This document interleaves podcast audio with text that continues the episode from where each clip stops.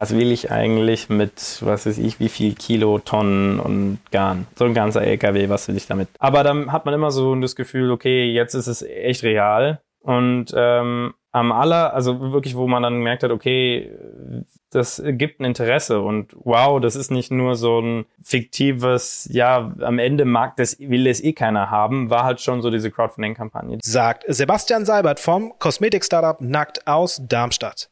Wie er zusammen mit Anna und Luisa das nachhaltigste Abschminktuch der Welt entwickelt hat, wie die drei Crowdfunding als Finanzierungsgrundlage verwendet haben und wie sie es geschafft haben, aus einer Idee ein echtes Produkt inklusive Community zu machen, das erzählt Sebastian in dieser Folge des Visionsbüro Podcasts. Mein Name ist Frederik Gottschling und ich begrüße Sie ganz herzlich im Visionsbüro Frankfurt. Dann fangen wir doch äh, gerade einfach mal an mit, wer ihr seid und was ihr macht, für alle, die euch jetzt noch nicht kennen. Wir sind, ähm, ja, wir sind ein ganz kleines Unternehmen, was ähm, das nachhaltigste Ausschnitttuch der Welt produziert, wenn man so will. Wir haben eine Faser entwickelt, mit der man ähm, sich abschminken kann, ohne dass man Wasser dazu braucht und ähm, die nicht aus Plastik besteht. Das heißt, ähm, man kann, so wie mit diesen Mikrofasertüchern, sich abschminken, aber braucht eben dazu nicht wie bei allen anderen Plastik, sondern das geht auch ohne. Ähm, die sind nämlich, wir können sie in unseren Kreislauf wieder integrieren und sie sind ähm, ja kompostierbar. Und das ist so ein bisschen so der Kern von dem, was wir machen. Und äh, neben mir als Gründer gibt es noch zwei andere, die zu dem Team dazugehören. Das ist einmal die Anna und die Luisa. Und zu dritt sind wir eben nackt. Das äh, Team, was sich um dieses Tuch kümmert und ähm, das jetzt auch seit Januar ungefähr ähm, unserem Online-Shop erhältlich ist. Und dank unseren ganzen Bakern, die das natürlich vorher während Weihnachten durch Crowdfunding realisiert haben. Das heißt, ihr seid nicht nur, ihr verkauft das nicht nur und ihr habt es auch nicht nur ausgedacht, sondern tatsächlich auch die Produktentwicklung komplett mitgemacht. Ja. Wie, wie lange habt ihr ungefähr an dem Projekt gearbeitet, bevor ihr tatsächlich damit an die Öffentlichkeit gegangen seid? Ja, mehrere Jahre. Also wir haben vorher ja aus der Universität, da kommt ja so ein bisschen so dieses Forschungsthema her, ähm, wie wir das entwickelt haben. Ja, durchaus ein Seminar und mehr so ein bisschen auch, äh, ja, warum machen wir das nicht einfach? Und aber was so der Kern oder der Beginn war, war eigentlich mit dem materialwissenschaftlichen Hintergrund, den äh, die Luisa und ich haben konnten wir halt so ein bisschen herausfinden, was für ein Material könnte es denn sein, was wäre denn möglich. Und dann haben wir ähm, ja angefangen mit Firmen zu sprechen, wie man denn was herstellen könnte, was auch irgendwie so Mikrofasereigenschaften haben kann, aber eben kein Plastik ist.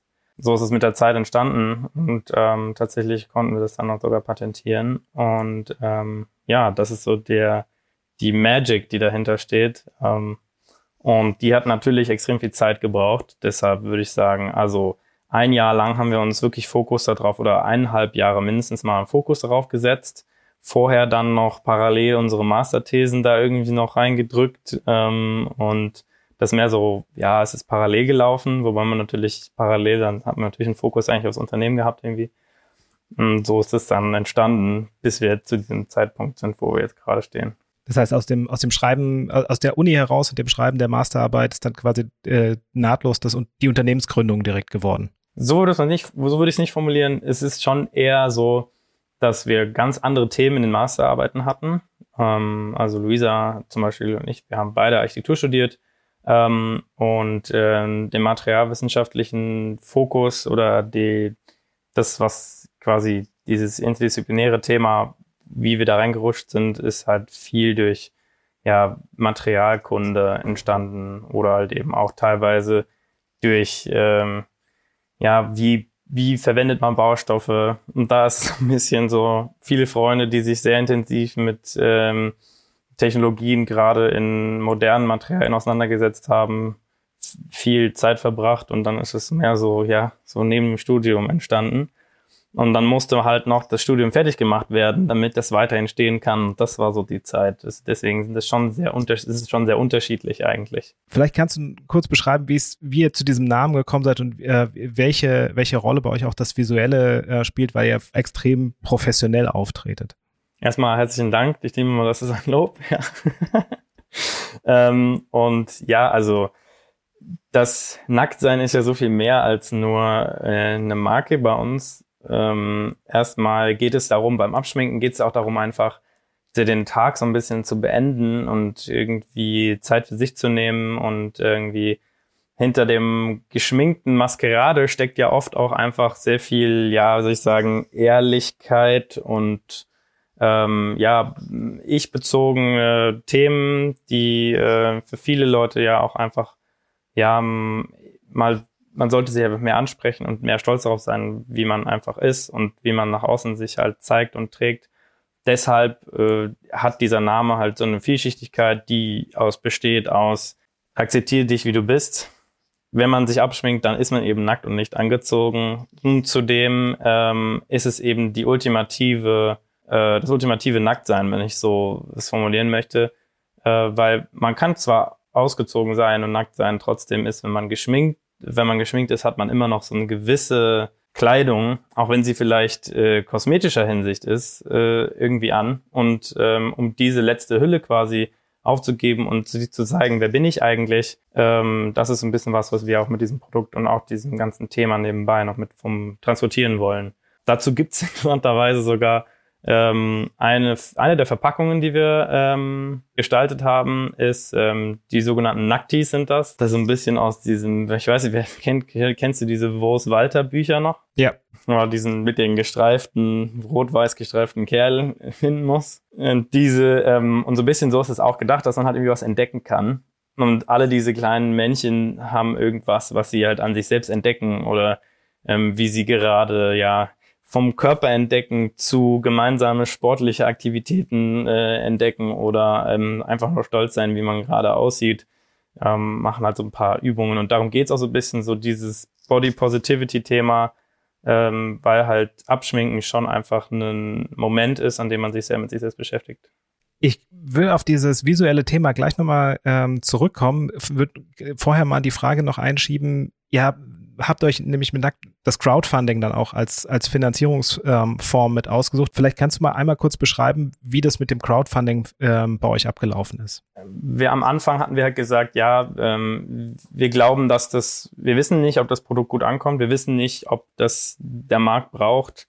Und ähm, eine gute Möglichkeit damit ist immer, dafür ist immer Crowdfunding. Crowdfunding ist immer gut zu zeigen, dass es ein Proof of Concept gibt, dass das Ganze funktionieren kann dass man irgendwie Kunden hat, die darauf Lust haben und irgendwie auch gleich auch so ein bisschen so ein Pain erkennen kann, was eigentlich ja Kunden für Schmerzen haben mit dem Produkt dann später und aber auch schon gleich vorweg, was die Kunden eigentlich erwarten würden oder welche Erwartungen man eigentlich erfüllen müsste das ist so das, was man gut damit lernen kann und mitnehmen kann. Und deswegen auch die Entscheidung war, das so zu machen. Crowdfunding ist natürlich jetzt nicht ähm, einfach nur, dass ich präsentiere mal kurz meine Produktidee ähm, Nein, und, und äh, zeigte und alle sagen dann so, ah ja, cool, ey, äh, hier ist mein Geld, sondern ähm, weil du vorher nämlich so schön die, die visuelle Komponente auch äh, beschrieben hast, ähm, wie stark ähm, hängt das zusammen, beziehungsweise wie wichtig ist es quasi auch schon, bevor man die Crowdfunding-Kampagne dann letzten Endes lostritt, äh, sich dann schon im Visuellen in seiner Marke sicher zu sein oder das auch schon entwickelt zu haben? Also wenn man erstmal auf die Marke, also beziehungsweise auf das Design, auf die Gestaltung und auf das Auftreten, das ist so, man weiß nie, ob das ankommt. Ich meine, wir wussten nicht, ob wir jetzt sagen, wir nennen das jetzt nackt und äh, die Leute hätten ja auch sagen können, ja, äh, sorry, aber da fehlt ein C, ja. Also könnt ja nicht jetzt, also das ist falsch. Das haben wir auch oft gehört und es ist auch immer wieder witzig, aber es ist tatsächlich so, dass man halt irgendwo, es ist einfach ein Versuch und irgendwie war es so, wir hatten halt die Idee ja nach irgendwie so, ja, komm, das macht irgendwie Bock, warum nicht? Wir probieren das aus, ist ein cooler Name. Und dann haben es 90 Prozent verstanden und dann haben wir gesagt, okay, dann passt es für uns, wir finden den Namen cool und es hat irgendwie Spaß gemacht damit. Und ähm, da ist auch so ein bisschen so, dass ich denke, wenn man irgendwie Spaß daran hat und wenn man irgendwie sagen kann, das nach außen hin zeigen kann und das irgendwie auch den anderen irgendwie ein gewisses Schmunzeln, zumindest mal ein Schmunzeln auf die Lippen zaubern kann, dann ist es ja irgendwie auch schon was wert. Und das ist so ein bisschen so, okay, das kann also nicht ganz falsch sein. Ähm, es ist natürlich dann zielgruppenabhängig, wiefern sowas funktionieren kann oder nicht. Da muss man vielleicht einfach auch viel fragen, fragen, fragen, fragen, alle möglichen Freunde, Bekannte von Freunden, deren Bekannte wieder von Freunden, also wirklich eigentlich alle, die man so erreichen kann um damit so ein bisschen so ein Gefühl zu kriegen, ist das eigentlich sinnvoll, was wir da machen. Und ähm, natürlich kann man jetzt auch sagen, gut, man hat viel Marketing-Erfahrung. Es gibt viel Design, im Architekturstudium lernt man auch viel über Design und klar, aber so ein bisschen so ein Grundverständnis, das kann man, denke ich, kann sich jeder so ein bisschen so auch anlesen und einfach auch irgendwie mit viel Fragen erreichen. Und dann einfach so ein bisschen, ja, nicht so das 0815 machen, sondern ein bisschen Spaß dabei haben. Und das war, glaube ich, so die Grundlage für diese Markengeschichte, die parallel zu diesem Produkt, zu der Produktentwicklung entstanden ist Wobei bei uns ist eher so ist, die Produktentwicklung ist schon mit eher größeren Anforderungen und klaren Strukturen und hier brauchen wir zumindest das. Also wir hätten auch gesagt, wenn wir, wir stellen nur in Deutschland und Österreich her, wir hätten auch gesagt, wenn das nicht geht, dann geht das Produkt halt nicht. Oder ist, ist, ist äh, wenn wir nicht in Europa bleiben können, was uns super wichtig war. Und ähm, natürlich gibt's Auf und Abs und dann klappt wieder was nicht und das funktioniert überhaupt nicht und da denkt man sich, okay, komm, wir machen zu, ich gehe heim, das war's. Klar gibt's diese Momente die ganze Zeit, aber da ist es halt so, dass man irgendwie mit diesen Marken drumherum sich irgendwie die Laune behalten kann und dann sagen kann, okay, hier können wir wirklich was leisten und was Besonderes entwickeln, wo man halt wirklich sehr genau darauf schauen muss, dass es genau richtig ist, so wie wir das haben wollen, dass es genau den Kunden entspricht. Dass das Produkt, wir reden ja auch von einem Produkt, was äh, Leute im Gesicht verwenden, dass hier auch keine Fehler drin sind, dass wir hier keine äh, Chemiereste oder Farben, die nicht äh, verträglich sind oder ähm, Hautreizungen, das ist alles ja, da müssen wir ja gucken, dass wir da auf keinen Fall einen Fehler machen, weil wir ja damit auch in die Verantwortung sind dafür. Und ähm, deshalb ist es so, dass man halt da unglaublich genau sein muss und dann kann man bei dem der Gestaltung und dieser Interaktion einfach auch mit der Marke einfach so ein bisschen gucken, was macht mir eigentlich Spaß und wie zeige ich das nach außen und wie kann man irgendwie auch so ein bisschen unterhalten und daran generell das einfach als witziges Projekt auch sehen, ja. Das sind, glaube ich, so diese zwei Komponenten mit der Motivation dahinter, die uns da so treiben und die sind nicht nacheinander entstanden, nicht vor oder während dem Crowdfunding, sondern das ist schon ähm, parallel entstanden, dass wir gesagt haben, okay, wir haben jetzt so ein Produkt, das könnte doch was werden. Ähm, wie wäre es mit dem Namen? dann vielleicht ein paar Bier gehabt und dann ist es so entstanden. Klingt jetzt blöd, aber so läuft es meistens. ein paar Bier gehabt und dann so ist es zustande. Es sind aber die besten äh, also Sachen also sollen so entstanden sein. ja, genau, das ist, damit beginnen wir jetzt diese Folge. ähm, nee, aber also ich kann mir schon gut vorstellen, dass es äh, einfach, dass dieser Spaßfaktor nicht zu unterschätzen ist, gerade wenn du das beschreibst, ja, ihr habt äh, ähm, ein Jahr, anderthalb Jahre darauf äh, konzentriert hin entwickelt. Dann da, davor gab es ja schon eine Phase, in der das irgendwie leise so zumindest mal entstanden ist. Und dann kam letzten Endes auch so der der der Showdown. Also wenn wenn man dann sagt, okay, wir wir kriegen hier ein Closing hin, ja, das das klappt jetzt tatsächlich mit dem mit dem Crowdfunding und jetzt kommt es auch darauf an, das Produkt irgendwie zu präsentieren. Ähm, kannst du vielleicht nochmal so zwei, drei Sätze aus der Zeit erzählen, wenn es dann, als es dann darum ging zu sagen, okay, ja, das klappt jetzt wirklich und es geht jetzt auch wirklich los? Also dass es wirklich klappt. Also wir hatten vor dem Crowdfunding schon ähm, Besuche, also das heißt Besuche, aber wir haben es sehr eng mit den Firmen gemeinsam auch äh, realisiert. Und na, das ist, der, der Moment ist eher, wenn man dann da vor so einem LKW steht und das Garn kommt und man sich denkt, so, ist das jetzt echt für mich? Was will ich eigentlich damit? Was will ich eigentlich mit, was weiß ich, wie viel Kilo, Tonnen und Garn? So ein ganzer LKW, was will ich damit? Und dann denkt man sich so, mega cool, dass das geklappt hat, dass wir da so weit gekommen sind. Aber dann ist ja vom da Garn, das Garn ist ja nur der erste Anfang, bis wir da so weit sind. Da sind ja noch tausend Schritte gefühlt dann dazwischen. Aber dann hat man immer so das Gefühl, okay, jetzt ist es echt real.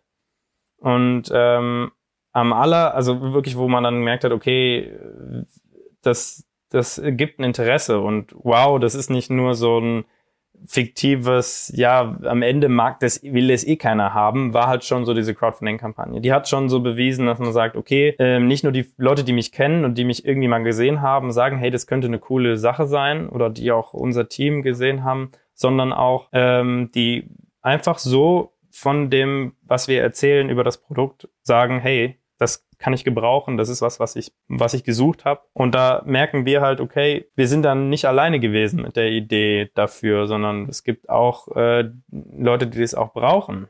Das heißt ja, dass es sinnvoll ist, da weiterzumachen. Und wenn die Leute dann, nachdem sie das Produkt haben, auch noch weiterhin sagen, hey, super cool, ich benutze es jeden Tag und geben Vorschläge, Ideen und so. Das ist, das ist, ist richtig cool. Das macht richtig Spaß. Und das ist so, glaube ich, der Moment eher. Ich würde nicht sagen, dass es so einen fiktiven Zeitpunkt gibt, so, ich habe da auf Launch gedrückt und wir haben die Start, die Kampagne gestartet und da war mir klar, jetzt äh, wird es real. Das ist schon eher so ein fließender Prozess, glaube ich, äh, der einem immer wieder klar wird, wenn man irgendwie denkt, so, oh je, das wird nix und dann man doch sagt, wir schaffen das schon und dann es wieder bergauf geht. Ich denke, das sind eher so Momente, die dann im Rückblick sagen, okay, das war ein Moment, der war wichtig, dass wir so entschieden haben, das war auch gut.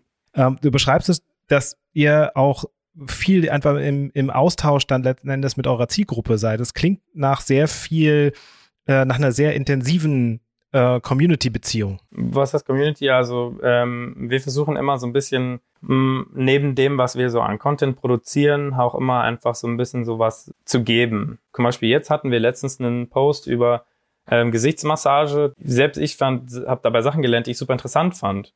Und man sollte irgendwie, ja, halt, wenn man eine Marke hat, irgendwie auch so ein bisschen ja, Sachen erklären können. Wenn man Leute hat, die einem zuschauen oder die einen, die, die halt Interesse zeigen, dann finde ich es immer blöd, wenn man sie enttäuscht und irgendwas, irgendein Zeug erzählt, was sie sowieso schon wissen, sondern man kann wie was transportieren, mit dem sie halt auch was anfangen können oder wo wir denken, ja, vielleicht könnte das jemand interessieren oder auch persönlich, also die, den Blog, den wir da geschrieben haben zum Beispiel, ist auch oft ja nicht nur, ja, was sind so wichtige Suchbegriffe und bla bla bla, was braucht man da, um bei SEO zu ranken und so, darum geht's uns eigentlich eher weniger, uns geht's schon viel auch einfach darum, so ein bisschen, ja, Qualität Content zu liefern, ein bisschen Interesse, also interessante Dinge zu sehen, die man selber gesagt, hey, das könnte ich mal brauchen, das wäre mal echt interessant, wenn das mal jemand unterschreiben würde. Und bei Instagram ähnlich, also ähm, wir haben viele Leute, die uns immer so schreiben auch und ähm, wir versuchen immer direkt auch zu antworten und versuchen so ein bisschen auch, wenn die Fragen haben oder es irgendwelche Sachen gibt, die wir verbessern können, immer auch irgendwie ein offenes Ohr zu haben, weil es ist halt, mh, ja, was ist eine Firma ohne die Kunden? Und äh, auch andersrum, es ist ja einfach super wichtig, dass man gemeinsam an etwas arbeitet. Also nur wenn man für etwas Geld ausgegeben hat, heißt es ja nicht, dass man dann nicht Teil davon sein kann oder dass man auch irgendwie einen Wunsch oder eine Idee äußern kann. Jetzt kann man das Produkt bei euch auf der Seite bestellen. Ähm, wie sieht das Ganze so vom, vom Vertrieb her aus? Ähm, ist das quasi jetzt auch als, als Case für einen größeren, für eine größere Kooperation, zum Beispiel mit, mit Drogerieketten gedacht? Oder ist es, äh, dass ihr sagt, nee, wir lassen das jetzt ähm, tatsächlich auch eher, eher langsam wachsen? Also wir haben schon ein paar, ähm, die auf uns zugekommen sind, die das gerne haben wohl haben äh, würden und ähm, wir müssen da gucken, wir planen, also wir produzieren jetzt schon weiter, ähm, dass man halt auch äh, die, ja, man kann die Mengen nicht immer einschätzen, natürlich. Ähm, aber im Grunde sind wir halt gerade dabei, auch ähm, ja mit größeren zu sprechen, ähm, was sie davon halten und so. Und ähm, ja, ansonsten haben wir ähm, viele ja kleinere Läden auch, die aber halt ähm, überall in Deutschland auch verteilt sind, ähm, die das äh, ja gerne listen möchten und verkaufen wollen. Und ähm, das ist eigentlich interessanterweise auch so, dass eigentlich die super zu uns passen auch ähm, weil die halt sehr nah am Kunden sein können und dadurch halt auch einfach sehr viel besser ähm, ja auf Feedback und Meinungen und Wünsche eingehen können und genauso auch den Pain der einzelnen Kunden sehr viel genauer sehen können oder sehr viel qualitativer als quantitativ und ähm, dazu ist unser Produkt eigentlich ganz gut. Ähm, genau, aber wie es dann weitergeht, das ähm, wird sich dann noch zeigen. Es ist eine Menge Arbeit, die ihr da reingesteckt habt. Würdet ihr das nochmal machen? Ja, ich glaube, ich, ich stelle mir das mal so vor, wenn so Kinder so Krickel-Kragel-Bilder malen, dann kenne ich eigentlich kaum Eltern, die das gesagt haben, das ist Mensch, Junge, das ist Quatsch. Sondern eher so, sogar sich das aufgehängt haben oder das irgendwie zelebriert haben und gut fanden. Aber ich glaube, das liegt einfach daran, dass man gesehen hat, dass auch für jemanden, der halt vielleicht nicht die Profession hat, Sachen zu zeichnen zum Beispiel, aber einfach mal drauf los, was angefangen hat und sehr viel Mühe und Arbeit und sich dabei was gedacht hat, reingesteckt hat, ähm, das einfach zu sehen, zu sagen, hey, das ist, ich sehe, dass du da Arbeit reingesteckt hast, ich finde das gut.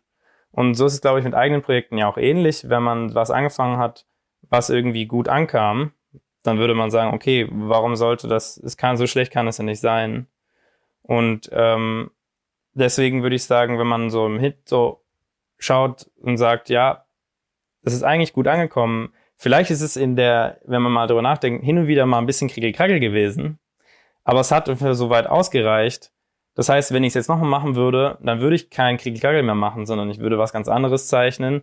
Ähm, aber da weiß ich dann aber auch, wie ich das approachen muss und was ich dann da verbessern kann. Und diese Sachen, die man gelernt hat, die würde ich ja nicht einfach in den Wind schießen wollen. Deswegen ja, wenn ich die Chance hätte, es nochmal zu machen, würde ich ein paar Sachen anders machen. Vielleicht nicht so ganz so viele, weil man durch, diesen, durch die vielen Fehler so sehr viel gelernt hat. Ähm, aber ja, man sollte sich nicht nur, weil jemand das Kriegelkarre, was man produziert hat, nicht mag, nicht unterkriegen lassen, sondern einfach nochmal probieren.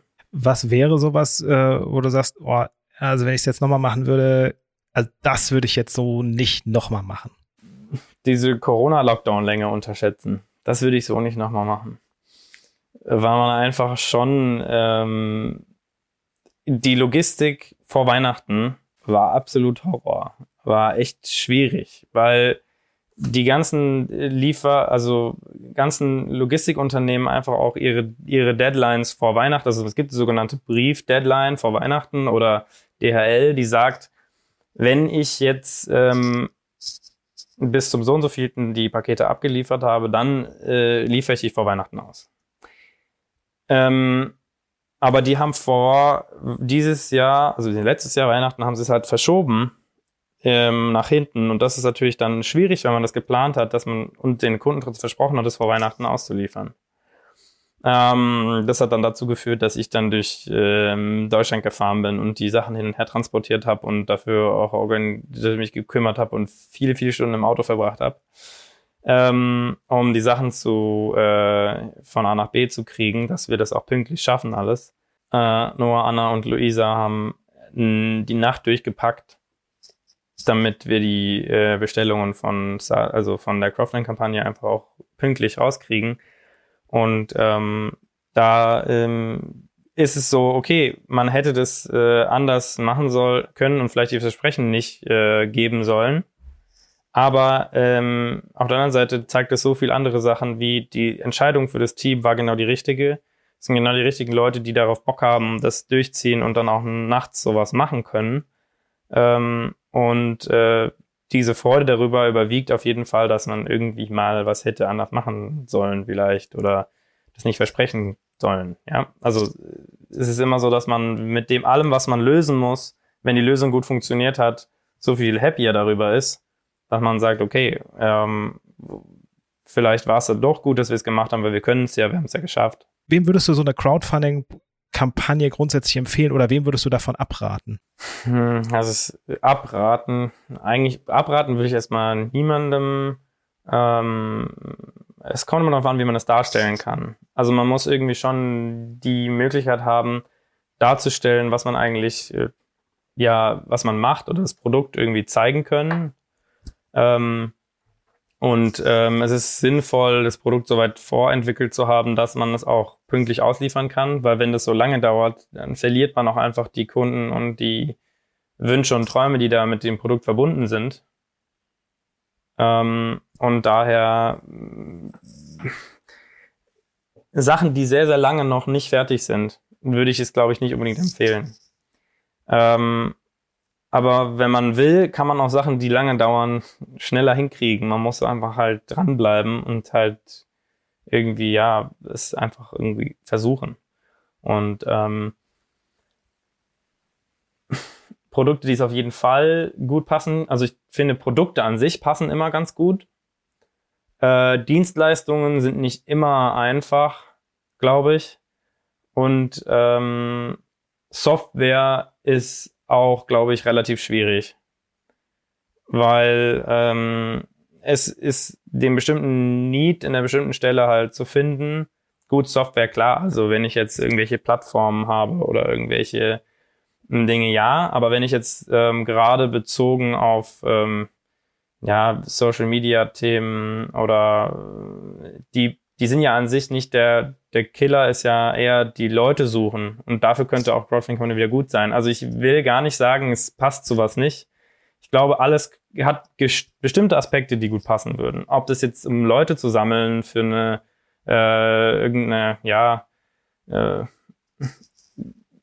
datenbasierte Pla Plattform ist, wo es darum geht, jeder muss viel anbieten, beispielsweise, um oder ob es ein Produkt ist. Alles hat irgendwo seine Vorteile aus einer Crowdfunding-Kampagne, aber natürlich auch seine Nachteile. Also ähm, es ist immer wichtig, äh, dass man auch einem klar ist, es wird oft gesagt, dass ähm, eine Kampagne ein Funding of Last Resort ist. Das heißt, dass man sagt, ähm, kein Investor hat darauf Bock, wenn es schon eine Crowdfunding-Kampagne war. Auch das ist aber immer nur abhängig bezogen auf was es genau für Produkte sind. Ähm, in unserem Fall zum Beispiel überhaupt nicht. Ähm, dass wir die Kampagne hatten, hat eigentlich nur dazu geführt, dass mehr Interesse an uns ähm, gespiegelt wurde. Ja, ich finde den Aspekt des Momentums, den du erwähnt hast, ganz äh, spannend. Also es geht nicht nur darum, Geld letzten Endes an der Stelle zusammenzukriegen, sondern man gibt ein Versprechen ab an, äh, und muss das irgendwann auch einlösen können. Und ich habe jetzt äh, tatsächlich ähm, selber auch schon das eine oder andere Projekt zumindest unterstützt äh, ähm, und hatte äh, tatsächlich jetzt auch letzt eins, das nach knapp anderthalb Jahren dann ausgeliefert worden ist. Von daher äh, umso mehr Respekt, dass ihr es auch noch geschafft habt, vor Weihnachten äh, dann euer Versprechen einzulösen und dann auch alles im wahrsten Sinne des Wortes einzutüten und ja. äh, quasi rauszuschicken. Ja. Ähm, wenn man mal so ein bisschen noch in die Zukunft blickt, äh, wo soll es mit Nackt noch hingehen? Wir werden äh, natürlich unsere Produktpalette noch erweitern. Ähm, prinzipiell geht es auch mal darum, ähm, noch mal mehr die ja das ein bisschen zu verbreiten, zu sagen, hey, wir sind noch so ein bisschen, wir sind natürlich noch super klein, um mal zu zeigen, ja, ähm, vielen wissen noch gar nicht von, viele kennen uns, glaube ich, noch gar nicht so. Ähm, und einfach mal zu zeigen, was das auch irgendwie im Badezimmer Nachhaltigkeit echt wichtig ist und dass man da irgendwie eine große Chance hat, auch viel zu verändern. Ähm, und ähm, ja, da wird sich hoffentlich nach dem Lockdown auch für uns im Einzelhandel auch ein bisschen noch was ändern, weil viele Projekte da auch wie auf Hold sind, weil natürlich geht ja, kann ja keiner hingehen und ähm, und ähm, ja, das wird so die Zeit sein, wie es weitergeht. Und ähm, da gibt's glaube ich, noch viele Überraschungen, die da auf ähm, alle, die uns so ein bisschen mitverfolgen, zukommt. Ähm, ähm, ich kann so viel verraten. Zumindest mal äh, in näher Zukunft. Ähm, wir sind immer, ähm, machen immer gerne so Kooperationen noch mit so kleineren ähm, lokalen ähm, Firmen. Welche genau, das ja wahrscheinlich, wenn der Podcast online geht, ist es wahrscheinlich schon wieder Vergangenheit. Aber für uns jetzt zum Beispiel wird es am äh, Valentinstag noch was geben. Und ja, das sind aber nur so kleine Marketinggeschichten, beziehungsweise ähm, ja, Sachen, wo wir so ein bisschen ja, zusammenarbeiten wollen. Eher die größeren Sachen halt, ähm, dass wir nochmal den Herstellungsprozess nochmal ein Stück nachhaltiger gestalten wollen. Ähm, man kann immer noch die Wege ein bisschen kürzer machen. Man kann immer noch ein bisschen mehr CO2 einsparen. Man kann immer noch mal ähm, in jeder Stellschraube irgendwie nachschrauben. Und das ist, was ich auch immer, was wir immer parallel machen. Und ähm, das Coole dabei ist, äh, dass unsere Partner da auch immer super äh, vorne mit dabei sind und äh, super engagiert auch dabei sind. Ähm, und ja, dann neben der Produktpalettenerweiterung eben, da gibt's dann eben noch was, verrate ich nicht natürlich. Ähm, und äh, ja, dann wird das, ähm, sind wir dabei auch das Ganze zertifizieren zu lassen nochmal. Ähm, ich hatte ja schon gesagt, die ganzen Schadstoffe, die in der Textilindustrie üblich sind, sind bei uns halt alle nicht drin. Jetzt kann man natürlich sagen, gut, dann zertifizieren wir das einfach. Gut, kostet halt einen Haufen Geld. Und das müssen wir halt dann langsam da angehen, dass wir auch die Labor, also wir haben ja auch ein Labor selber auch, mit dem wir auch ähm, immer die Sachen testen, dass da nichts schiefgehen kann. Und wir haben es auch entwickelt, da müssen wir ein bisschen immer entwickeln dran. Ähm, dass wir halt das mal nochmal professionell nachweisen lassen, dass es ähm, eben ja auch zertifizierbar ist. Weil so haben wir zwar alle Daten, aber wir haben halt äh, quasi das Geld noch nicht ausgegeben, den Stempel zu kriegen dafür. Und das ist eben das typische Startup-Ding, dass man eben nicht das Geld hat, das Ganze zertifizieren zu lassen, so wie es eigentlich ist, obwohl man es schon erfüllt. Das finde ich immer auch super schade, aber das ist eben so. Ich finde es insgesamt super spannend, einfach ähm, dieser Prozess, letzten Endes von der Produktentwicklung bis zum Verkauf alles irgendwie selber in der Hand zu haben. Äh, es ist wahrscheinlich auch einfach eine sehr große Spanne, die ihr da eingeht. Also na, man, man ist jetzt nicht nur derjenige, der das Produkt entwickelt und hat dann irgendwann dann jemanden, der den Vertrieb für einen macht. Ist es mehr Fluch oder mehr Segen? Dass man alles machen darf und für nichts äh, unendlich Zeit hat, quasi. Ja, es ist äh, beides, glaube ich. Aber ich glaube, das tut uns allen gut, dass wir, dass wir sind eh, glaube ich, eher so bisschen, haben bisschen Bock auf alles, obwohl man es nicht, nicht natürlich nicht geht immer. Man muss auch viel halt, jeder hat so sein Thema auch, aber ähm, es ist schon so, dass man gucken muss, dass man nicht nur sein, nicht nur so eine Linie fährt, ja, sondern man irgendwie schon auch ein bisschen guckt, was so um einen rum passiert, dass man da flexibel bleibt und nicht nur sagt, okay, ich mache jetzt nur die Website als Akquise und ich brauche aber noch einen anderen Bereich, dass man immer so ein bisschen ja spielen kann und nicht nur Produktentwicklung macht, sondern eben auch äh, schaut, dass man ein Produkt hat, was irgendwie auch verkaufbar, verkaufbar ist, dass es nicht nur technisch super gut funktioniert, sondern auch in der um also auch in, im täglichen, in der täglichen Anwendung brauchbar ist. Ähm, und dass man nicht sagt, ja, das ist jetzt das aller, allerbeste hier, aber dann kann man das leider nicht, dann ist es viel zu teuer oder ähm, es ist dann, ja, genau. Also es sind immer ganz viele Stellschrauben, die irgendwie in Einklang gebracht werden müssen. Ich bin gespannt, was bei euch noch in der Zukunft alles ansteht, ähm, wie, wie man euch bekommt, ähm, wo es es gibt und so weiter, verlinken wir alles in den Show Notes äh, mit. Und ähm, dann bleibt mir an der Stelle erstmal nur zu sagen, äh, vielen Dank, Sebastian, für die Zeit und für die ganzen Insights und gerne, äh, gerne, viel Erfolg gerne. weiterhin. Immer gerne, gerne, Frederik. Vielen, vielen Dank auch für deine motivierenden Worte auch wieder. Das ist äh, immer schön zu hören. Ähm, und äh, genau, äh, ja, dann vielleicht bis bald. Visionsbüro Frankfurt. Zukunft, Stadt und Handel. Eine gemeinsame Initiative der Wirtschaftsförderung Frankfurt, vom Handelsverband Hessen und der Stadt Frankfurt. Mehr Informationen finden Sie auf www.visionsbüro-frankfurt.de.